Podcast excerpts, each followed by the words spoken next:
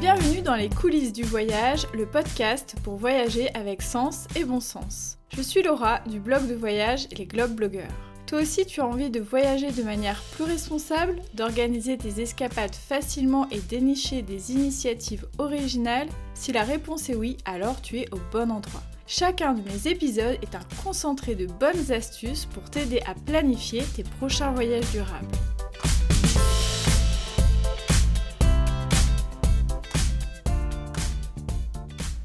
Bonjour à tous, j'espère que vous allez bien. Je suis ravie de vous retrouver pour ce nouvel épisode que je consacre à un sujet qui me tient particulièrement à cœur, à savoir l'observation des animaux dans leur milieu naturel et plus particulièrement l'observation éthique des animaux. Dans cet épisode, je vais partager avec vous toutes les bonnes pratiques pour observer de manière responsable les animaux et aussi plein d'astuces pour maximiser vos chances d'en apercevoir lorsque vous partez en randonnée ou lorsque vous visitez un site naturel. La semaine prochaine, en complément de cet épisode pratique, je vous donnerai 10 spots en France où vous pouvez observer différents types d'animaux, je vous dirai lesquels, assez facilement, comme ça vous pourrez mettre en pratique dès cet été tous ces conseils. Je vais déjà démarrer par les bonnes pratiques concernant l'observation éthique des animaux. Pour moi, c'est très très important de rappeler certaines règles, même si elles peuvent paraître évidentes, parce que malheureusement, lors de mes voyages, ça m'arrive encore trop fréquemment de voir des comportements néfastes vis-à-vis des animaux. Parfois, elles sont le fait de personnes peu scrupuleuses qui savent très bien que c'est pas bien de faire ça et qui le font quand même. Mais parfois, ce sont euh, juste des personnes qui sont euh, ignorantes ou qui méconnaissent certains enjeux autour de la faune. La première chose à savoir quand on observe des animaux en milieu naturel, c'est le fait de ne pas interférer, de ne pas intervenir, de ne pas déranger, c'est-à-dire qu'il faut vraiment garder une distance dans tous les sens du terme avec l'animal. Dès qu'il y a une interaction un peu trop appuyée, dès qu'il y a dérangement, forcément, cela peut avoir des conséquences. Je vais rentrer dans les détails et je vais nuancer mon propos juste après, mais voilà, c'est déjà un préalable à avoir bien en tête. Pourquoi c'est important d'être le plus discret et que l'animal finalement ne se rende pas compte qu'il est épié ou observé? La première raison, c'est que si on dérange un animal, par exemple en faisant du bruit, ou parce qu'on lui fait obstacle physiquement ou euh, par un autre moyen, le problème, c'est qu'il risque d'être stressé. Alors vous allez me dire, un animal stressé pendant quelques secondes, quel est le problème, etc. Alors un animal stressé, s'il l'est à certains moments clés de son existence, par exemple une femelle qui est en train de porter ses petits, des animaux qui luttent contre le froid en plein hiver et qui ont besoin de garder au maximum leur énergie, etc., ça peut créer des situations très compliquées pour les animaux. Je pense par exemple aux fausses couches, je pense par exemple à certains oiseaux qui vont abandonner leurs petits si on les surprend euh, par exemple dans leur nid ou dans leur terrier pour certaines espèces euh, animales. Et ça peut être aussi une perte d'énergie très importante qui peut mettre parfois en péril la vie de l'animal. En hiver par exemple, il y a beaucoup d'animaux qui ont vraiment besoin de garder au maximum leur énergie pour survivre parce que tout simplement il y a moins de nourriture. Donc ça c'est vraiment important, le stress chez les animaux peut avoir vraiment des conséquences très fâcheuses. Une autre interaction qui est très néfaste, c'est celle de nourrir les animaux. Alors soit pour euh, les appâter, tout simplement pour les voir plus facilement. Alors ça, euh, c'est une pratique qu'on voit énormément dans certains parcs naturels euh, à l'étranger. Euh, les singes, euh, les coatis qui s'approchent de vous à un mètre, euh, ne vous faites pas d'illusions, ce n'est pas pour vos beaux yeux, c'est tout simplement parce qu'ils ont l'habitude d'être nourris. Alors en quoi c'est problématique de nourrir des animaux? Alors la première raison c'est tout simplement qu'on va pas leur donner des aliments qui sont bons pour leur santé. Donc on peut créer des maladies voire des décès d'animaux tout simplement parce qu'on leur donne pas les bonnes choses. Alors c'est le cas pour les singes à l'autre bout de la planète, mais c'est aussi le cas pour les canards dans les jardins publics ou les oiseaux de manière générale euh, plus près de chez vous, etc. Donc ça c'est très important à avoir en tête. Il faut pas essayer de nourrir les animaux pour une raison X ou Y. L'autre raison qui pose problème aussi par rapport au nourrissage des animaux sauvages, c'est le fait que petit à petit, ces animaux vont perdre en quelque sorte leur instinct sauvage, ils vont s'habituer à être nourris et ils vont moins avoir le réflexe d'aller se nourrir par eux-mêmes. Alors là aussi, vous allez me dire quel est le problème? Eh bien, le problème, c'est que ça les rend tout simplement plus vulnérables, par exemple, euh, aux chasseurs ou aux gens qui vont vouloir les braconner pour certaines espèces animales. Donc ça, c'est un peu embêtant. L'autre problème, c'est que à partir du moment où les humains ne les nourrissent plus, bah, ils ont vraiment perdu leur réflexe d'aller chasser, d'aller se nourrir, et donc ça peut les mettre en danger euh, tout simplement euh, de mourir de faim. Et puis, le fait d'être nourri, d'être habitué à l'homme, ça crée aussi une accoutumance qui peut rendre très agressif les animaux. Alors ça, on le voit énormément, euh, là encore, avec les singes, hein, dans certains lieux, euh, si vous leur donnez pas de la nourriture, euh, bah, ils vous agressent, ils vous, piquent votre sac à dos, etc. Et donc, bah, ça, ça crée des, des situations qui sont quand même pas cool et des interactions homme-animal qu'on n'a pas vraiment envie de voir.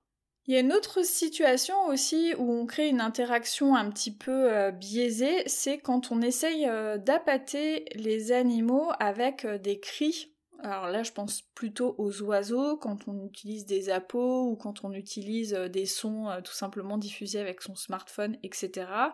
Là aussi, je vous conseille pas de le faire, ça crée vraiment plein de conséquences néfastes pour les animaux. Pareil, ça peut les stresser, ça peut créer des comportements qui n'ont pas lieu d'être. Et euh, voilà, si vous tenez au bien-être animal, bah, ne faites pas ça. Je pense que c'est toujours mieux de voir moins de choses, moins d'animaux, mais euh, d'avoir la conscience aussi pour soi. Et franchement, quand on ne triche pas, l'observation n'en est que plus belle, en tout cas, euh, c'est mon avis. Bien sûr, quand je parle d'éviter les interactions, ça englobe aussi le fait de ne pas essayer de toucher les animaux, de ne pas essayer d'aller trop près des animaux. Les animaux sont sauvages et c'est important de garder une distance avec eux. Alors je parle de ça notamment euh, pour les tortues, pour les dauphins, pour les requins-baleines. Euh, parce qu'il y a énormément de gens qui tentent euh, l'expérience d'essayer de nager avec eux, mais qui veulent toujours aller plus loin et veulent euh, voilà la photo où on, touche l'animal, où on est de plus en plus proche, etc. Et là encore, même si on a l'impression que l'animal est tout zen, etc., parfois ça a des conséquences vraiment désastreuses pour les animaux et pour les interactions qu'ils peuvent avoir ensuite avec leurs congénères.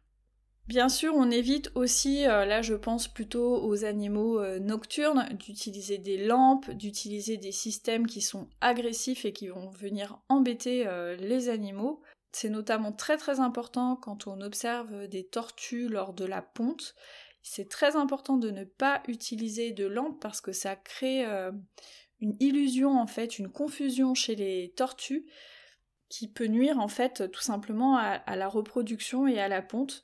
Donc euh, vraiment c'est important de bien se renseigner et de ne pas faire n'importe quoi à ce sujet. Donc vous l'aurez compris, une observation éthique est une observation qui se fait à distance. Alors il peut arriver que parfois ce soit l'animal qui s'approche euh, de l'humain, ça peut être le cas pour certains animaux aquatiques, je pense aux dauphins, je pense aux phoques, qui peuvent parfois être curieux et qui peuvent être des animaux sociaux. Alors là encore, essayez toujours d'avoir un esprit critique. Est-ce que l'animal s'est euh, rapproché parce qu'il a l'habitude que euh, le mec du bateau euh, lance quelques poissons ou est-ce que c'est naturel? Est-ce que l'animal s'est rapproché tout simplement parce que vous lui avez barré le passage? Enfin voilà, ça ce sont plein de questions que vous pouvez vous poser quand vous observez euh, des animaux dans leur milieu naturel. Donc vraiment le maître mot c'est que l'animal ne se rende absolument pas compte de votre présence, de votre temps d'observation, etc. Il faut se transformer en l'homme ou la femme invisible en quelque sorte.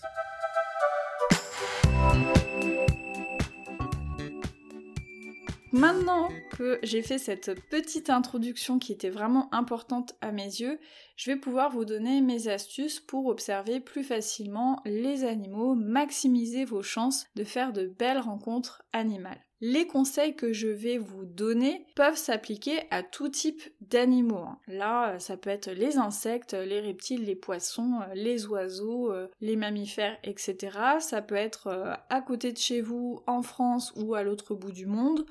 Voilà, ça va être des conseils vraiment généraux mais euh, qui sont importants à avoir euh, à l'esprit. Alors déjà, plus vous aurez de connaissances sur euh, l'animal que vous souhaitez observer, c'est-à-dire connaître ses habitudes, connaître son habitat, son type d'alimentation, son comportement, etc.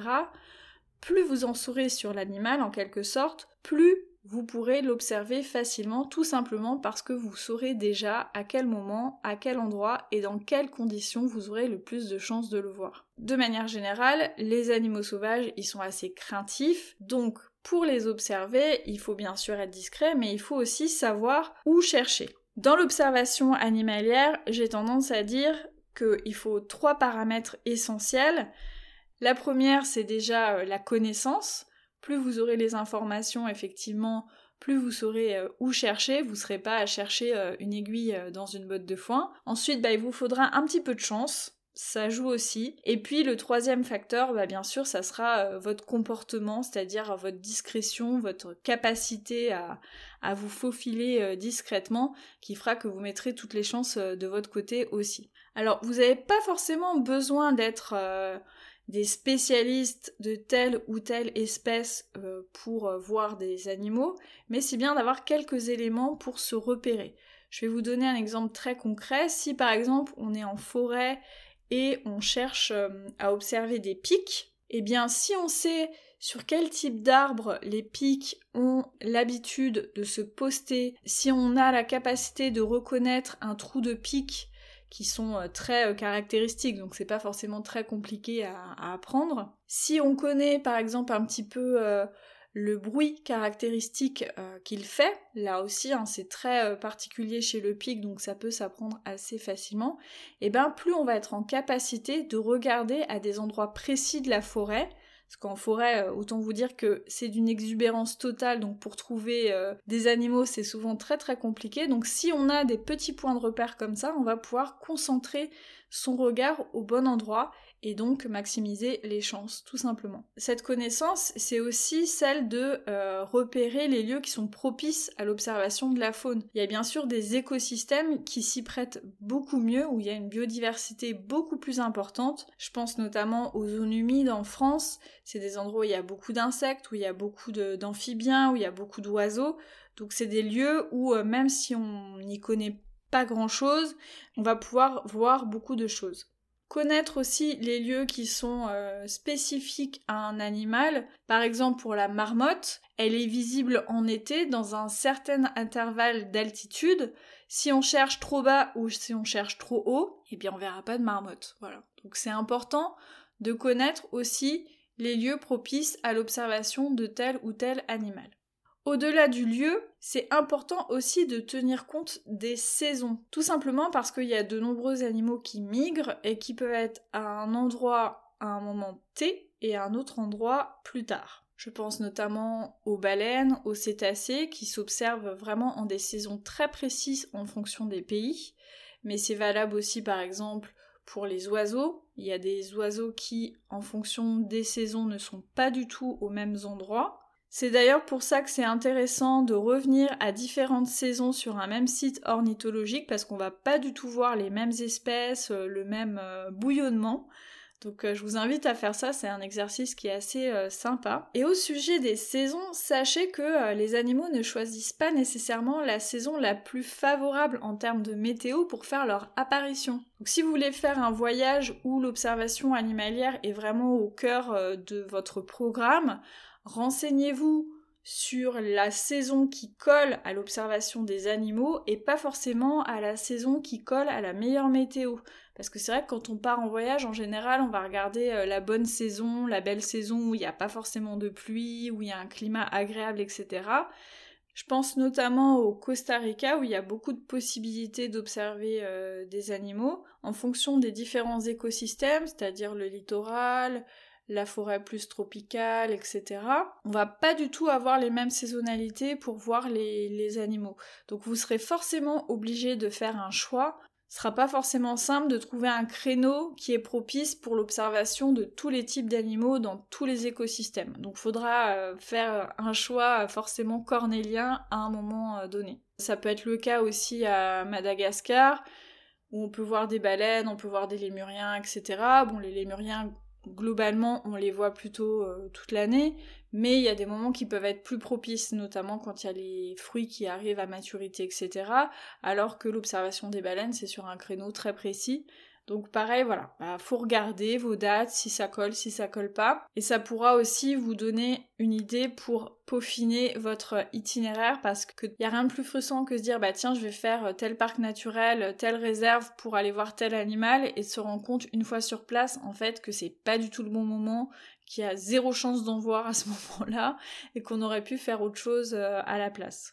Bon, c'est pas très grave non plus, mais c'est un peu frustrant. Sur la connaissance euh, des animaux, c'est important aussi de connaître leurs habitudes. Plus on aura d'éléments là-dessus, plus on pourra choisir le bon moment de la journée pour tenter de les voir. Si on va chercher des animaux nocturnes en pleine journée, bon bah bonne chance, voilà, ils vont pas changer leurs habitudes pour vous, donc c'est important euh, de prendre ça en compte. Souvent c'est euh, aux aurores ou au coucher du soleil qu'on peut avoir euh, le plus de chances de voir les animaux. C'est là où ils sont en général le plus actifs parce qu'il y a moins de danger et puis parce qu'il fait moins chaud, etc. Enfin pour plein de raisons. C'est pas forcément le cas pour tous les animaux, mais ça peut l'être. Donc voilà, renseignez-vous aussi par rapport à ça, notamment si vous faites des safaris ça peut être intéressant de bien choisir euh, votre créneau. Au-delà de la connaissance des animaux, de leurs habitudes, etc., euh, ce qui est important pour maximiser ses chances, c'est d'être le plus discret, je le disais, mais là je vais rentrer un peu plus dans les détails. Alors, vous n'avez pas forcément toujours besoin d'être euh, en tenue complète euh, vert kaki en mode euh, militaire hein, parce que je vois beaucoup de gens euh, qui vont faire l'observation qui voilà qui se mettent en tenue complètement de camouflage. Alors ça peut être le cas quand on a une pratique vraiment très importante et très avancée de l'observation animalière, etc. Mais voilà, si on a envie de s'initier comme ça, il n'y a pas besoin forcément de d'aller s'équiper euh, dans des tenues euh, comme ça. Par contre, préférez quand même des vêtements aux couleurs assez neutres, beige, marron, etc. Ou des couleurs qui peuvent se retrouver dans le milieu où vous allez observer les animaux. Par exemple, si vous êtes en forêt, bah, plutôt en vert, etc. Il y a des animaux qui sont pas du tout sensibles aux couleurs, mais d'autres oui. Donc euh, c'est important de, de, faire un petit peu attention à ça. Au-delà de l'aspect vestimentaire, je pense que ce qui est très important, voire peut-être plus important, c'est d'être discret d'un point de vue du bruit, parce que les animaux euh, entendent beaucoup mieux que nous, donc ils peuvent euh, s'enfuir à des mètres à la ronde euh, sans qu'on les voit, mais eux nous ont bien repérés. Alors ça, c'est une donnée qui est importante aussi quand on choisit de faire de l'observation guidée avec un groupe, sachez que bah, si vous partez avec un groupe plus réduit, à mon sens, vous aurez plus de chances de voir des animaux plus un groupe est petit, logiquement moins il fait de bruit. En tout cas, statistiquement, il y a plus de chances qu'il soit plus silencieux. Par contre, voilà, si vous partez avec un groupe de 20 personnes faire de l'observation animalière, alors à moins que ce soit 20 passionnés qui connaissent bien les règles et, euh, qui s'y tiennent euh, absolument, si c'est 20 personnes qui sont euh, débutantes et qui sont là un petit peu par hasard, euh, franchement ce sera très très compliqué de voir quelque chose. Donc euh, voilà, si vous prenez quelque chose de guidé, privilégiez vraiment les petits groupes. Par exemple, au Costa Rica, ça nous est arrivé une fois, il y avait le choix entre deux groupes, un groupe anglophone et un groupe hispanophone. Il y avait pas beaucoup de personnes dans le groupe hispanophone, beaucoup dans le groupe anglophone, donc on s'est tout de suite mis du côté hispanophone. Les deux groupes sont partis avec pas beaucoup de temps euh, d'intervalle, mais étaient quand même bien séparés. Et en fait, bah, notre groupe a vu énormément de choses par rapport au gros groupe parce qu'on a pu échanger après avec les gens. Le nombre y était pour quelque chose, je pense. Alors sachez aussi que les animaux ont un odorat très développé. Alors je vous demande pas d'éviter de vous doucher pendant 15 jours, mais sachez que tout ce qui est parfum vraiment très très fort, euh, aftershave, euh, lotion euh, anti-moustique, etc., bah, ça peut aussi donner des indications quant à votre présence. La discrétion, ça peut être aussi de ne pas trop bouger. Alors je vais pas forcément parler de l'observation en affût, qui est vraiment particulière, où là on va on va mettre tout un dispositif de camouflage et ne pas bouger pendant des heures, etc. parce qu'on sait que c'est un endroit spécifique où il va y avoir le passage des animaux que l'on souhaite euh, observer.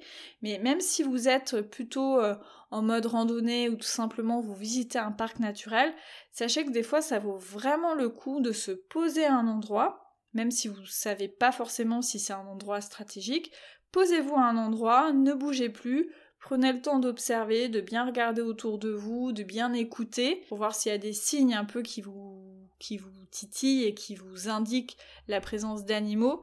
Et souvent, c'est quand on ne bouge pas, quand on ne fait pas de bruit, qu'on peut avoir là de belles observations, sans pour autant faire euh, de l'affût. Ensuite, sachez que pour bien observer les animaux, pour euh, mettre toutes les chances de votre côté, il va falloir être Les animaux, ils vont pas forcément venir à vous comme ça, euh, comme un cadeau, voilà, pouf, vous coupez le chemin. Alors des fois ça arrive et c'est génial. Il n'y a pas plus tard qu'il y a deux jours, je me baladais en forêt et il y a un chevreuil qui a sauté à quelques mètres euh, de moi parce qu'en fait il m'a entendu et je lui ai fait peur mais moi j'avais pas du tout vu qu'il était là. Il m'a regardé euh, surpris, il a commencé à m'aboyer dessus donc c'était enfin c'était super parce que bon en plus j'étais pas du tout là pour ça. Mais de manière générale il va falloir aller débusquer euh, l'animal. Alors la première chose à faire c'est déjà d'écouter.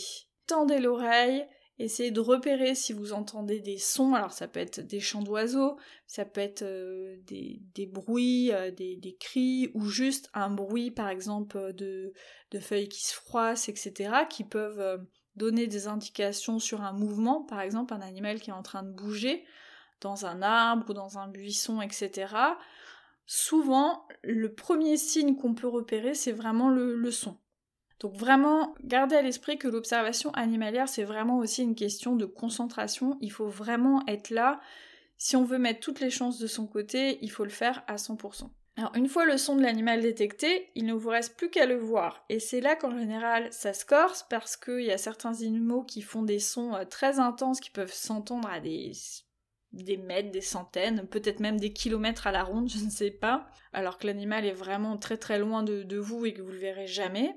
Et puis, bah, il y a des animaux qui maîtrisent aussi euh, l'art du camouflage, c'est-à-dire que vous les entendez, mais ils sont très très bien euh, cachés. Donc, on pense bien sûr aux caméléons, mais il y a même certains oiseaux, hein, en fait, qui, euh, qui se confondent assez bien avec leur environnement, et c'est pas toujours facile de les voir. Alors déjà, une fois qu'on entend un son prometteur, il faut s'arrêter, ne plus bouger pour ne pas euh, faire peur à l'animal si jamais euh, il sent euh, votre présence. Et regardez, faites un rapide tour à 360 degrés pour observer autour de vous et essayez de détecter des couleurs, des formes ou des mouvements qui ne sont pas du fait de la végétation. Alors c'est pas simple à expliquer, mais c'est un guide un jour qui m'a expliqué cette technique-là notamment dans les écosystèmes où euh, par exemple tout est vert en forêt et où il y a plein de choses dans tous les sens. C'est important d'être vigilant sur euh, les différences de nuances, essayer de regarder les formes aussi. Des fois on va repérer une forme qui nous semble un peu différente par rapport au reste.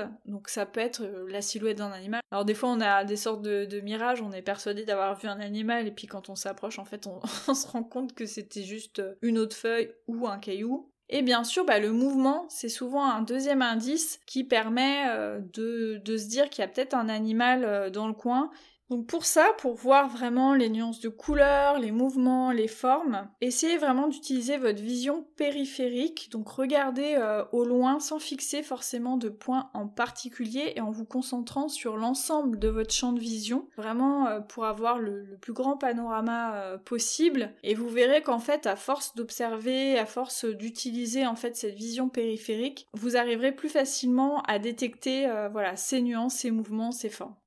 Voilà, j'arrive à la fin euh, de ces explications, de ces conseils. J'espère qu'ils étaient suffisamment clairs, que vous allez pouvoir euh, les mettre en pratique euh, rapidement.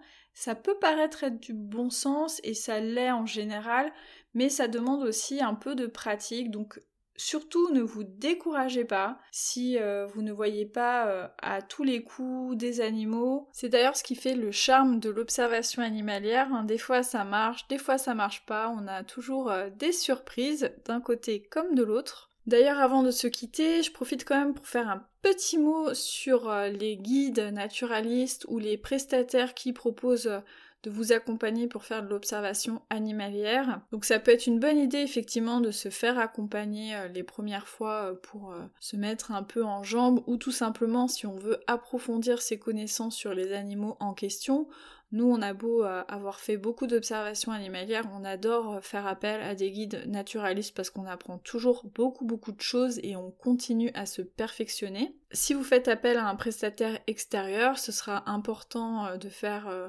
attention à quelles sont ses valeurs tout simplement bien s'assurer qu'il a euh, des pratiques éthiques. Donc ça, vous pouvez le regarder un petit peu euh, avec euh, des commentaires, par exemple, ou en regardant un peu ce que le prestataire met en avant dans son discours, que ce soit sur son site internet, ses réseaux sociaux, ou quand vous l'avez au téléphone, par exemple. Et parfois, il peut y avoir des labels ou des certifications, mais là, c'est un petit peu compliqué parce que voilà, ça va dépendre des pays, ça va dépendre des animaux, etc. Mais voilà, tout simplement renseignez-vous et euh, soyez méfiants vis-à-vis des prestataires ou des guides qui vous assurent que vous allez voir à 100% tel ou tel animal. Alors c'est vrai qu'il y a des lieux où il y a des très très grandes chances souvent de voir un animal. Je pense euh, par exemple à la baie de Somme avec les phoques, etc. Parce qu'il y a des animaux, on sait, qui sont sédentaires et qui vont pas changer euh, leurs habitudes. Mais c'est quand même assez rare.